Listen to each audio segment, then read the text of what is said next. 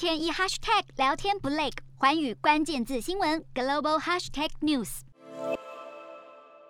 当地时间二十四号早上八点，法国总统大选第二轮投票登场，不少民众抢在第一批投下手中神圣的一票。不过，法国近三百万的海外选民二十三号就已经提前开始投票。不止法语人口众多的加拿大，美国华府的法国之家也排起长长人龙，还有民众不忘与候选人海报自拍留念。而在北京的法国人也特别前往投票所，履行自己的公民权益。而二十三号，法国总统马克宏一身轻便，和妻子现身在选区的海滩散步，似乎准备以轻松的心情前往投票。而二十二号，他选在了法国南部来进行最后的冲刺，而对手雷鹏则是选择到法国北部的右派票仓买票。尽管封关民调显示马克宏领先十个百分点，可望以百分之二十七的得票率连任，但最快要到台湾时间二十五号凌晨两点投票结束之后，才会在第一时间公布出口民调。究竟是雷鹏将成为法国史上第一位女性总统？或是马克宏成为十五年来第一位连任成功的法国总统，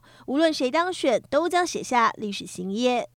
寰宇新闻卢巧萍综合报道。Hello，大家好，我是环宇新闻记者黄韵竹。国际上多的是您我不知道的事，轻松利用碎片化时间吸收最新的国际动态，立刻点选您关注的新闻议题关键字，只要一百八十秒，带您关注亚洲，放眼全球。